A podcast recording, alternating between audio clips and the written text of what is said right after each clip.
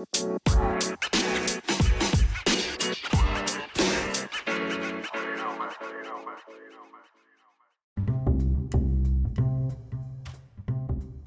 んにちは。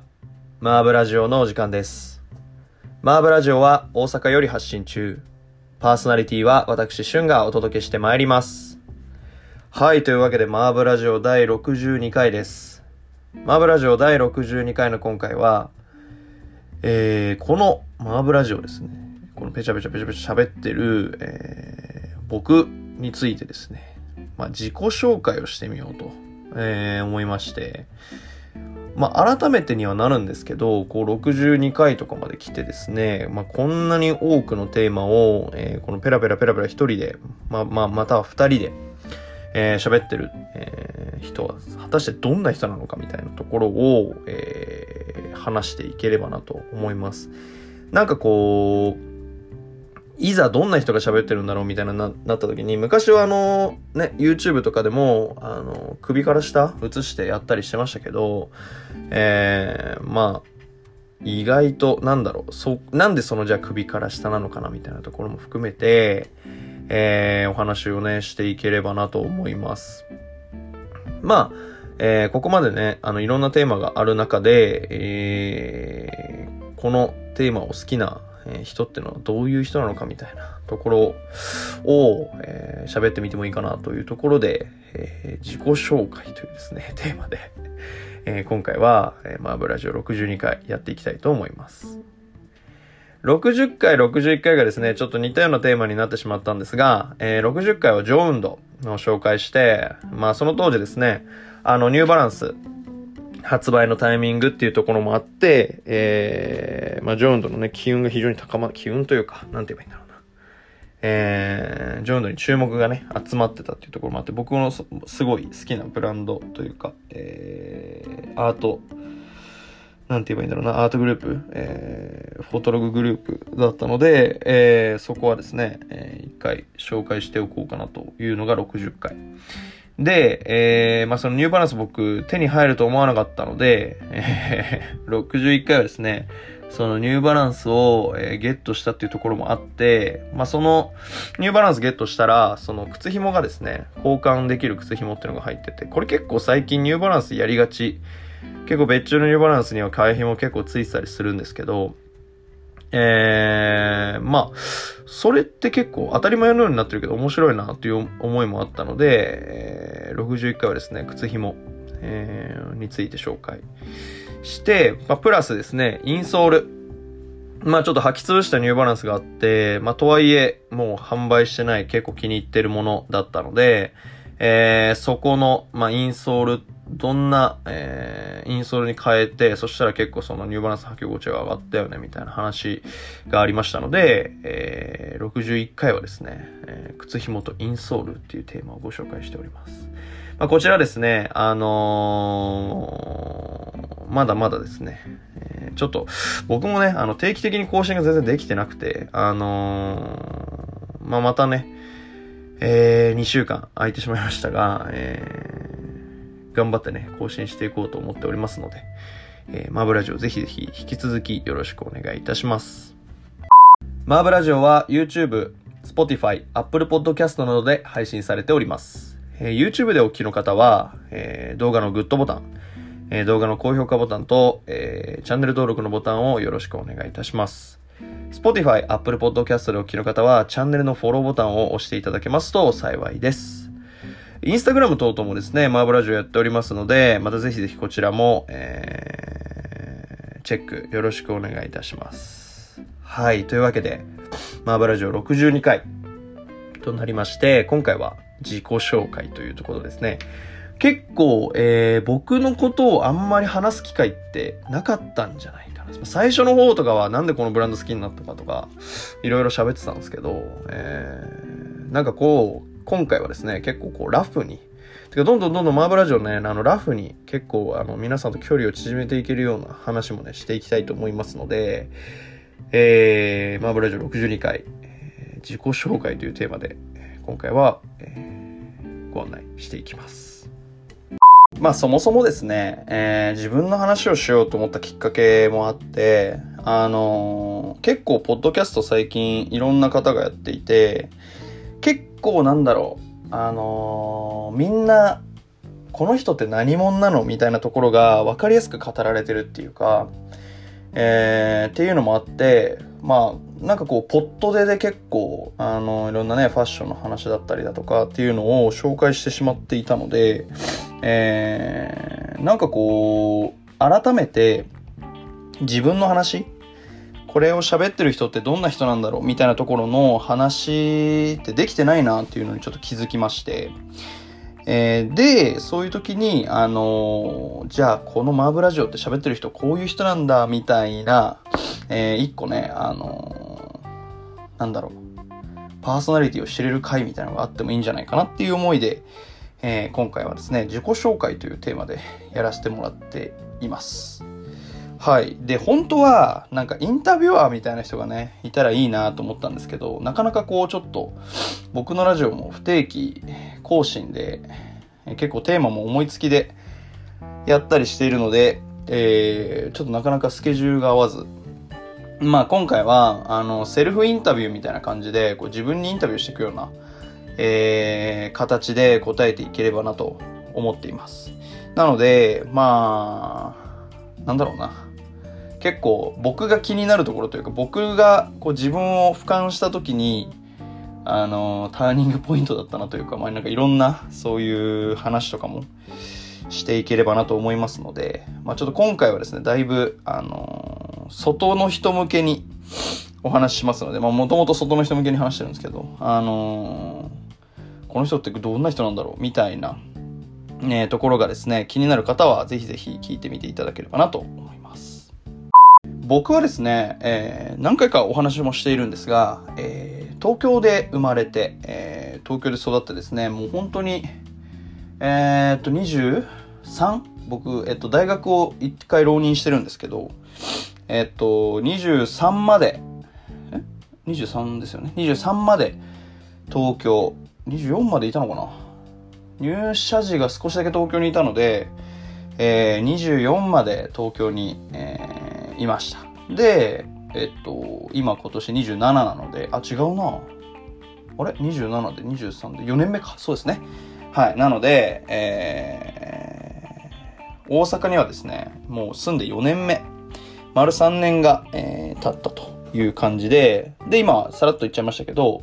えー、住んでる場所は大阪、えー、になります。大阪の市内ですね。で、えー、っと、まあ、ざっくり言うとそんな感じ。なので、いろんなところの、えー、ポイントに分けてお話をしていくんですけど、小学校がですね、僕横浜で、越境して通ってました。なので、あのー、毎朝ですね、電車に揺られて、あのー、ランドセルを背負ってですね、満員電車に乗って、えー、通うというですね、小学6年間を過ごして、まあ、結構大変だったなと。今考えると思います。すごい親にね、車で送り迎えしてもらったりだとか、したりしたなという記憶ありますね。だから、すごく僕なんだろう、あの、横浜落ち着く街で、このラジオで横浜の話ってあんましてないかなしてないかもしれないんですけど、やっぱり横浜はすごく落ち着く街だなと、えー、個人的には思う街で、まあなんだろうな、第二の故郷までは言い過ぎかもしれないですが、えー、すごく、あのー、横浜のですね、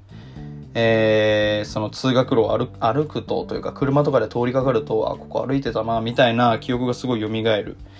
えー、そんなような街が横浜ですね。だからそういう小学校の影響があって横浜はすごくそういうイメージがついてるかな。だから大阪来た時にすごくえっと神戸がやっぱ似てるんですよね横浜って。あの、ちょっとね、なんだろう、スケール感とかの雰囲気は全然違うんですけど、神戸はもうほぼほぼ全部こう、なんて言うんだろう、海に面してる感じがするけど、ね、山登っても海が見えたりとか、まあでもやっぱ似てるかな。だから、あのー、すごくですね、神戸に行くと、あの、ちょっとこう、懐かしい気持ちというか、なんか、なん、なんて言うんでしょう。あのー、ちょっとね、その小学、僕が横浜に行った時と同じような感覚を覚えるのが大阪だと神戸。になります。だから僕結構車とかでも神戸よく行くし、まあ、京都もよく行くんですけど、えー、神戸とかはすごくよく、いくなという印象ですね。で、えー、僕はそこから、ちょっと僕の話に急に、あの、一気にフォーカス当てて喋っていきたいんですけど、えー、そこからですね、中学校に行っ、えー、高校に行って、えー、っていう人生をですね、過ごしていくんですけど、高校からですね、まあ中学までは、あの、サッカーやってて、で、高校ちょっとサッカーやめて、えー、高校でですね、なんか DJ をやってたんですよね。えー、まあ、小学校の頃からずっと音楽は好きで、あのー、なんて言えばいいんだろう。自分の家の車とかでも、あの、ずっと音楽聴いてるような。でね、ずっと幼少期の時に、まあ、親の世代ってのもあると思うんですけど、宇多田ヒカルとか、ケミストリーとか、えー、っていうのがですね、非常に、かかってて、やっぱりああいう人たちって R&B とか、まあ、ヒップホップまではいかないですけど、うん、R&B とか、ソウルとか、ジャズとかっていう、なんだろう、影響をすごく受けてるので、やっぱり僕もですね、そういう曲が、をかかった環境で育ったっていうのもあって、まあ、ものすごくそっち、そういうちょっと、なんだろうな、えー、リラックスムードなというか、えー、あんまりこう明るい曲っていうよりかは、結構こう、なんだろうな、メローな感じの曲がすごい好きになったっていうのはそういう影響になります。だからそこからですね、すごく音楽が好きで、えー、っとね、まあ中学の時もずっと音楽よく聴いてたんですけど、あのー、当時僕初めて買った CD がですね、M フローのね、あのー、エキスポエキスポ、そうだ、エキスポエキスポ。えー、っていう、あのね、まあ、何歳だよみたいな話なんですけど、古いアルバムになります。でね、これ買ったのが小5とか小6とかかな。で、え、っと、当時、丸井の水着の CM、えー、夏だったんですけど、丸井の水着の CM、今はもう全く見ないですけど、を、えー、っと、やっていて、東京で。で、それを見た時に、それの主題歌が、えっ、と、M フローだったのかなで、M フローって当時ラブズって言って、リサっていうあの、元々いたボーカルが抜けて、あのー、新しくね、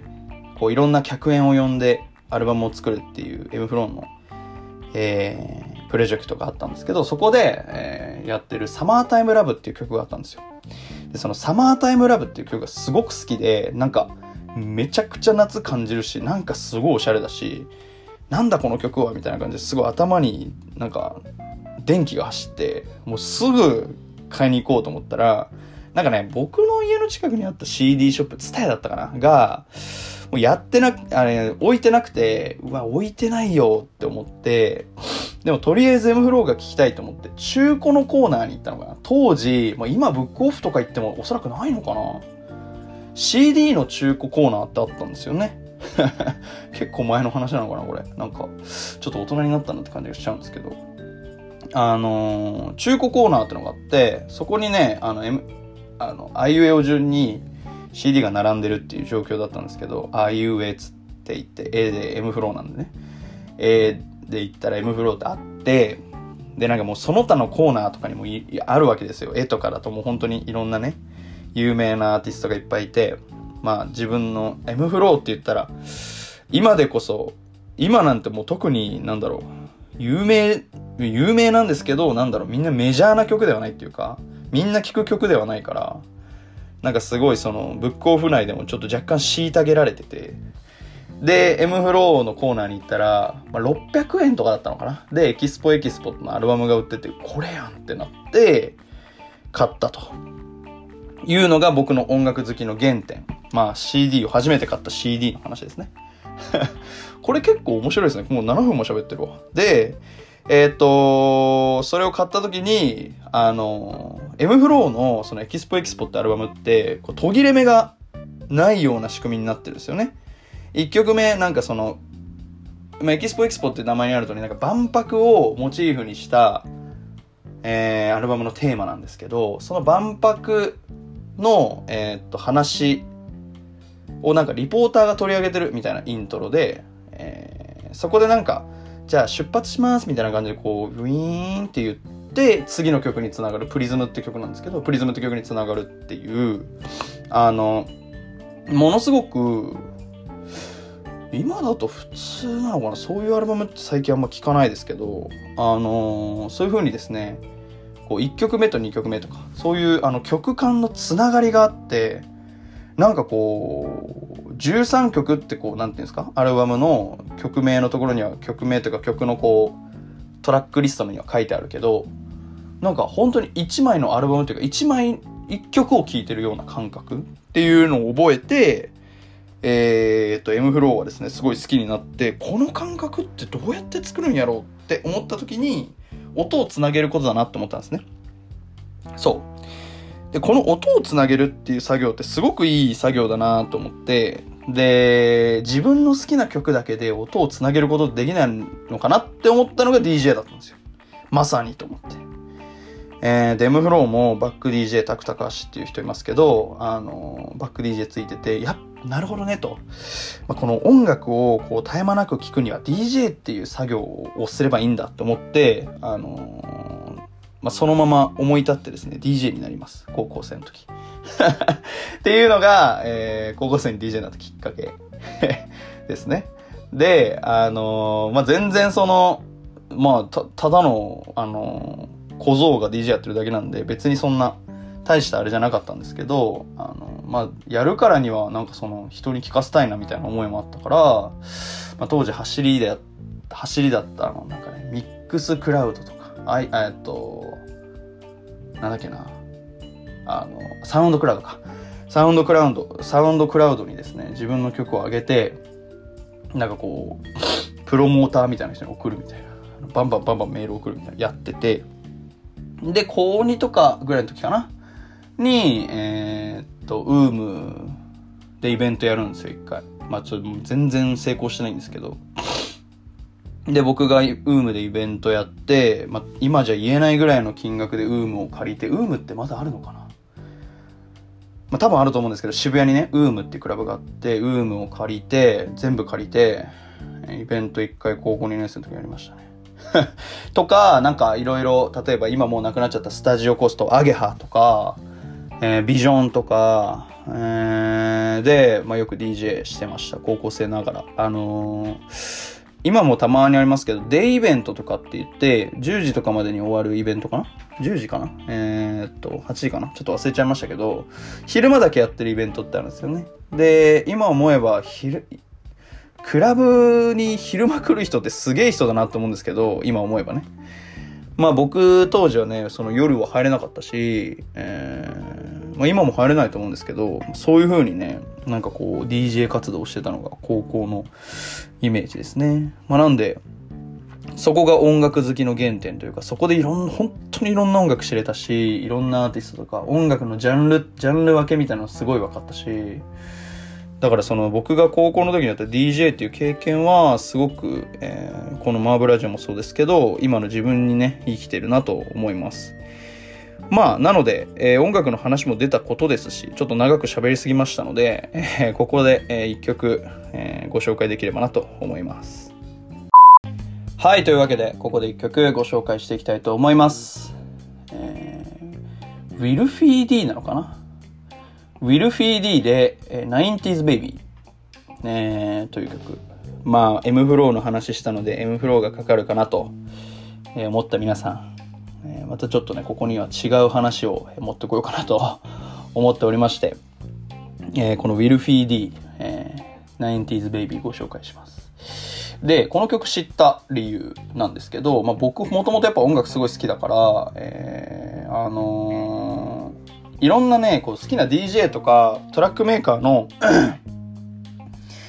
DJ のミックス聞いたりするんですよ。で、えー、僕がね、すごく昔から好きな、あのー、二人組がいて、ディスクロージャー。これが あのー、この前、あの、なんだ、コーチェラに出てて、もう完璧なショーをしてて、で、コーチェラのそのね、ショーがもう見れなくなっちゃってるんですけど、またどっかで見れることを祈って、えー、待っているんですが、あの、そのコーチェラのショー出た時に、まあ、その前後でですね、あの、ロサンゼルスで、あの、のバルコニーでね、DJ してる動画が上がってるんですよ。これ、キス FM っていう、あのロンドンではね、すごい有名な、どっちかというと、こう、ちょっと固めの音楽をずっと流してるような、あの、FM になるんですけど、そのキス FM が、その、なんだろう、えっと、ディスクロージャーがバルコニーで DJ してる動画をね、1時間ぐらいの動画なんですけど、出していて、その一番最後にかかってた曲なんですね。で、あのー、まあもうディスクロジャーってもう、問答無用に DJ がうまいし、音楽のセンスもすごいあるし、センスもあるというか、音楽もすごくいいし、えー、っていう感じなんですけど、あえてね、この、えっ、ー、と、今紹介してる 90s Baby だけ一番最後に持ってきて、こうイントロから聴かせる。しかも全部こう、一回音を切ってそれを流すみたいな、えー、感じでミッキッシングをしていて、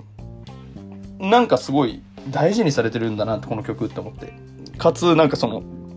イントロから聴いた方が良さがわかるみたいな感じなのかなって思ってですね、その曲を聴いたら、あの、やっぱりすごいいい曲で、あの、別にね、その、こういう、なんて言うんだろう、ダンスミュージックなんで、別に内容があるわけじゃないんですけど、あのちょっとこう、歌物なのかなって思うぐらい、なんだろう、ちょっとめ、あのメロディックな感じがすごい強くて、まあだからこそこうちょっと、一番最後に持ってきて、ディスクロージャーもね、結構全曲聴かせたのかなみたいな感じなのかなと思うんですけど、あの、なので、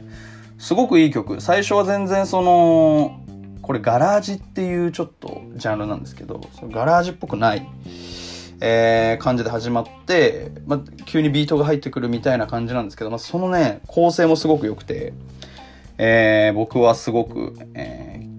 ー、とても気に入った、えー、一曲になってますので、えー、今回はですね、まあ、僕が DJ やってたって話も含めて、まあ、すごいディスクロジャーの DJ はですね、当時すごい参考にしました。あの、ボイラールームとかね、よく見てましたけど、あのー、ね、すごく参考にしてた DJ とか、まあ、かっこいい、すごい好きな DJ なので、で、この前コーチェラもあって、その話もできたらなと思っていたので、今回はえそのディスクロージャーがね、バルコニーでかけたこの一曲ご紹介していきたいと思います。はい、改めて、ウィルフィー D で 90s Baby でした。改めまして、今回は、えー、マーブラジオ62回ということで、自己紹介というテーマでお話ししております。自分の話ってめっちゃ喋りやすいですね。あの、スラスラ喋っちゃうっていうか、いろんな話が出てくるから話しやすいですね。はい。で、どこまで喋ったかな？高校卒業まで喋ったんですかね？で、そうそうそう。はい。なので、あのー、そう。まあ、高校生はですね、そんな感じで、えー、遊びまくってたので、まあ、もちろん、えー、勉強もしなあかんという感じになると思うんですけど、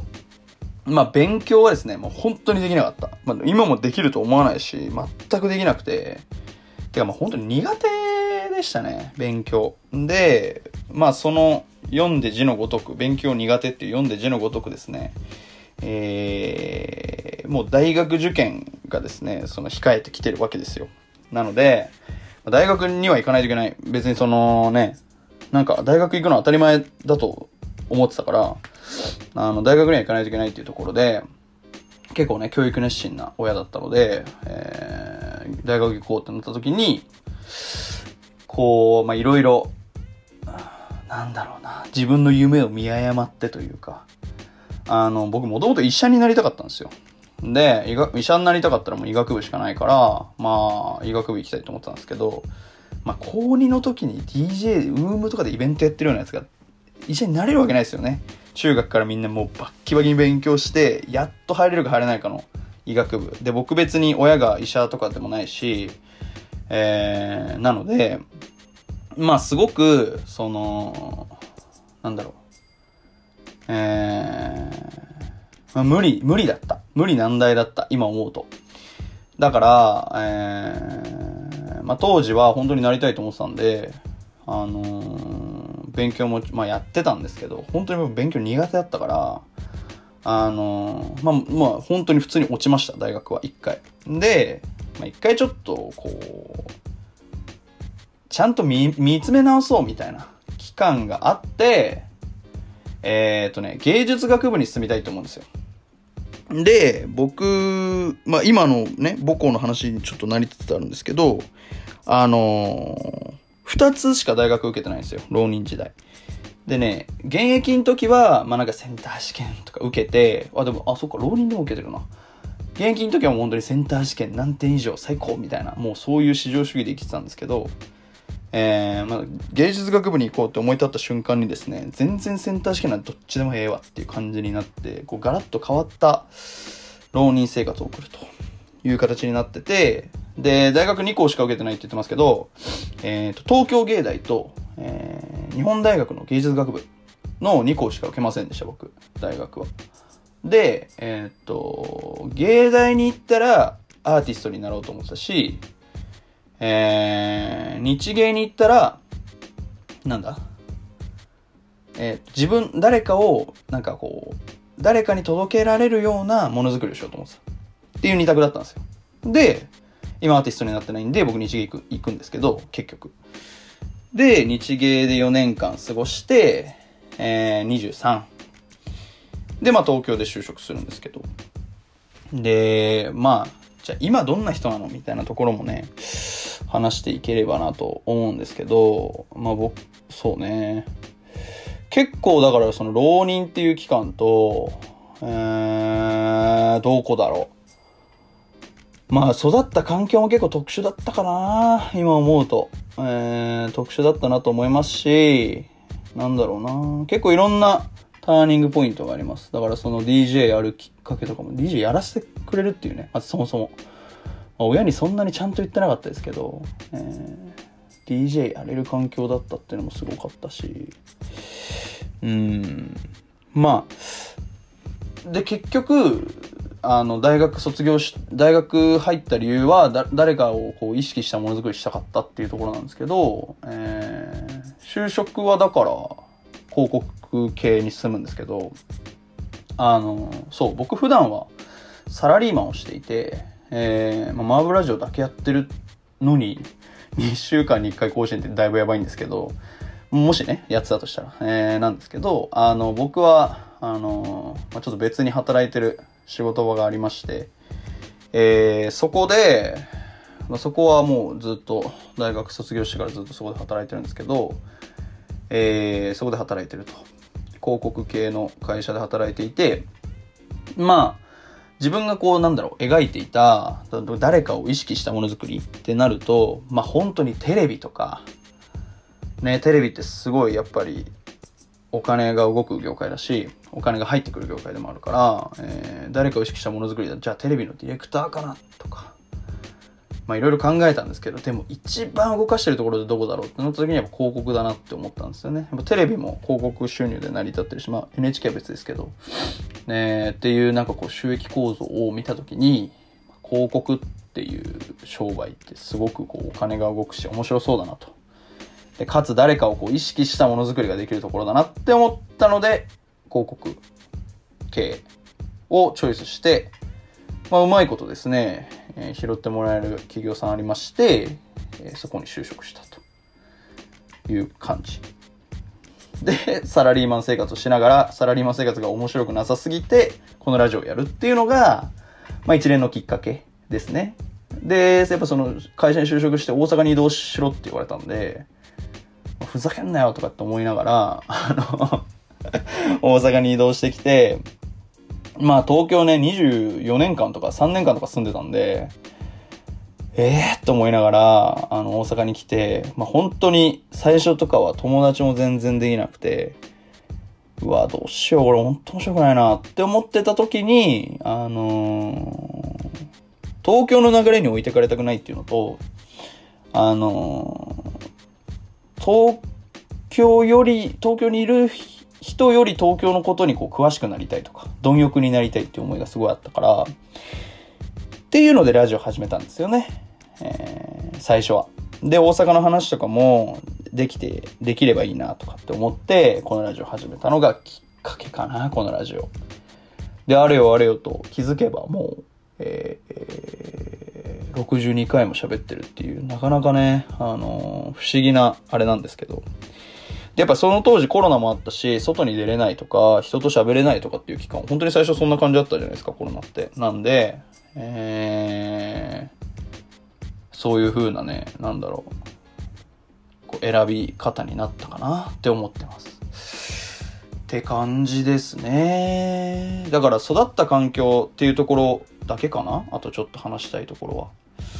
まあ、結構そこが僕の中では今思うと、えー、結構あ、だからかっていう感じの、こう、納得がいく部分がすごく多いので、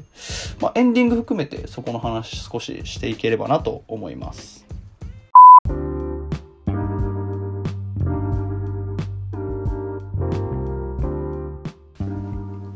マーブラジオ第62回エンディングになります。はい、というわけで、マーブラジオ62回、今回はえ僕自身の話、自己紹介というテーマでやってきました。はい、いかがだったでしょうか？で、先ほど少しちょっと話しそびれた、まあ、その、育った環境みたいなところなんですけど、まあ、僕、親父がテレビのプロデューサーで、えー、おかんが雑誌編集者なんですけど、まあすごくその、当時横浜に、あのね、冒頭に喋りましたけど、小学生の時、横浜に行ってて、僕が。で、えっと、親父はもうほんと、朝帰ってきて昼出ていくみたいな生活。だから僕とは本当なんだろう。いる、存在は知ってるけど、もう平日はほぼ喋らないみたいな。僕が寝てる時間に帰ってきて、僕が起きた時間に寝てて、ああの、お父さん寝てて、僕が帰ってきたらいないっていう感じのえー、毎日だったので、まあ、僕の親父はもうそういう感じ。で、今はね、仲いいんですけど、で、えー、っと、なんだろうな。で、僕のお母さんは、えー、その当時も雑誌編集者で、まあ、ものすごく忙しかったから、で、僕のお母さんはやっぱり、僕をやっぱ育てるためにすごい頑張ってくれてたなって今すごい思ってて、親父とやっぱり人生のその、なんて言うんだろう、その、平日のリズムってそこまで変わんないんですよ。あ夜遅くまで働いて、えー、次昼ぐらいから仕事するみたいな。そういうリズムって全く変わんないんですけど、やっぱ僕がやることによってそれはできないと。で僕それややられたら死んじゃうんで、で、そう、小学校の頃は、あのー、毎日お弁当だったから、そういう風なね、非常に頑張っていただいたなっていう印象もあるんですけど、と同時に、まあ、僕も帰ってきたら誰もいないっていう状況すごいあったから、結構親の会社に行ったりしたんですよね。で、親父は、やっぱりいろんなとこに出入りする必要があるから、あまあ僕だけじゃ、僕一人で行ってもね、そのダメなんですけど、僕のお母さんは基本的には出版社ね、にずっといるだけだったので、えー、そのよく出版社にね、小学生の頃ランドセル背負って行ってましたね。だからすごく、その大人との関わりっていうのは、なんだろう。体得しててっていうか、すごい育った環境の時に大人、てか周りに大人しかいなかったから、あの、なんか変にマセガキみたいになっちゃったところもあって、結構だからその、高校で DJ やろうとかっていうのに全く違和感を持たないとか、なんか結構僕、人にはですね、なんでそこで DJ やろうと思うのとかって言われて、なんでだろうなとかって思うんですけど、今思うと、やっぱりそういう環境があったから、えー、結構ね、その、今こういう人生を歩んでるんだろうなと思いますね。だから、まあ、本当に、これなんか、あんまり言っていい話かわかんないけど、お母さんと本当に朝の2時とかに、一緒にタクシーでロイホ食べて帰るとかやってましたね。うん、やってたなだから、会議室で寝るとかね。まあもう今、こんなこと言ったらなんか児童虐待とか言われそうで怖いですけど、あのー本当にそんな生活送ってましたね。家に帰っても誰もいない、飯もない。だからまあちょっとお母さんに会いに行こうかっつってお母さんに会いに行って、で、お母さんも仕事してるから、仕事終わるまで待ってて、2時まで、ちょっと12時ぐらいから眠くなってくるから、2時まで、なんか会議室で寝ていいよとかって言われて会議室で寝るとかやってましたね。で、で、帰りにロイホのカレー食って帰ってくるとか、もうなんか、今思えば、どこぞのこう、なんか、出版社の男だよみたいな、えー、人生なんですけど、なんかそういう人生をすごい、小学校の頃からしていたんで、なんかあんまりね、なんだろう、その、抵抗感がないんですよね。で、周りも大人しかいなかったし、その大人にいろいろね、あの、可愛がってもらって、えー、過ごしていたので、そう、すごくですね、逆に言うと、えー、同じような業界に入ったからこそ、その、えー、て言うんだろうな、感覚が生きるっていうのは、あるかなと思います。これ誰向けに喋ってるんだろうね。なんか今日は、えー、なんかそういうセルフインタビューみたいなのもしてきましたけど、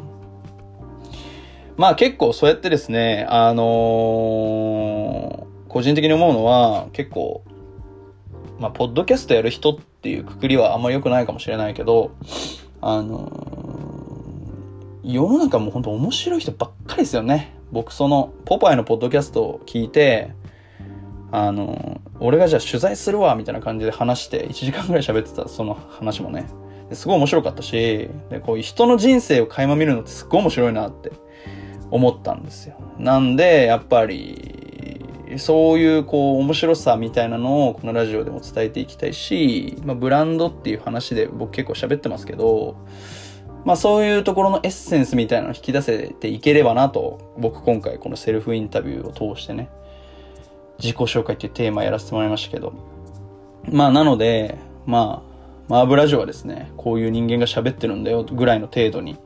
今回は聞いていただければなと思います。はい。というわけで、マーブラジオ62回、えー、今回は自己紹介をテーマに、えー、お話ししてまいりました。いかがだったでしょうか？改めましてですが、えー、YouTube、えー、お聞きの方は高評価ボタン、えー、チャンネル登録お忘れなきをお願いいたします。えー、Spotify、Apple Podcast でお聞きの方は、えー、チャンネルのフォローボタンを押していただいて、こちらも、えー、リマインダーセッティングしていただければなと思います。はい、というわけで、マーブラジオ、またすいません、久々の更新になってしまいましたが、えー、今週62回は、えー、自己紹介をしてまいりました。また来週、えー、再来週になっちゃうかもしれないけど、来週、えー、お会いいたしましょう。えー、お相手は、シュンがお届けしてまいりました。それでは、さようなら。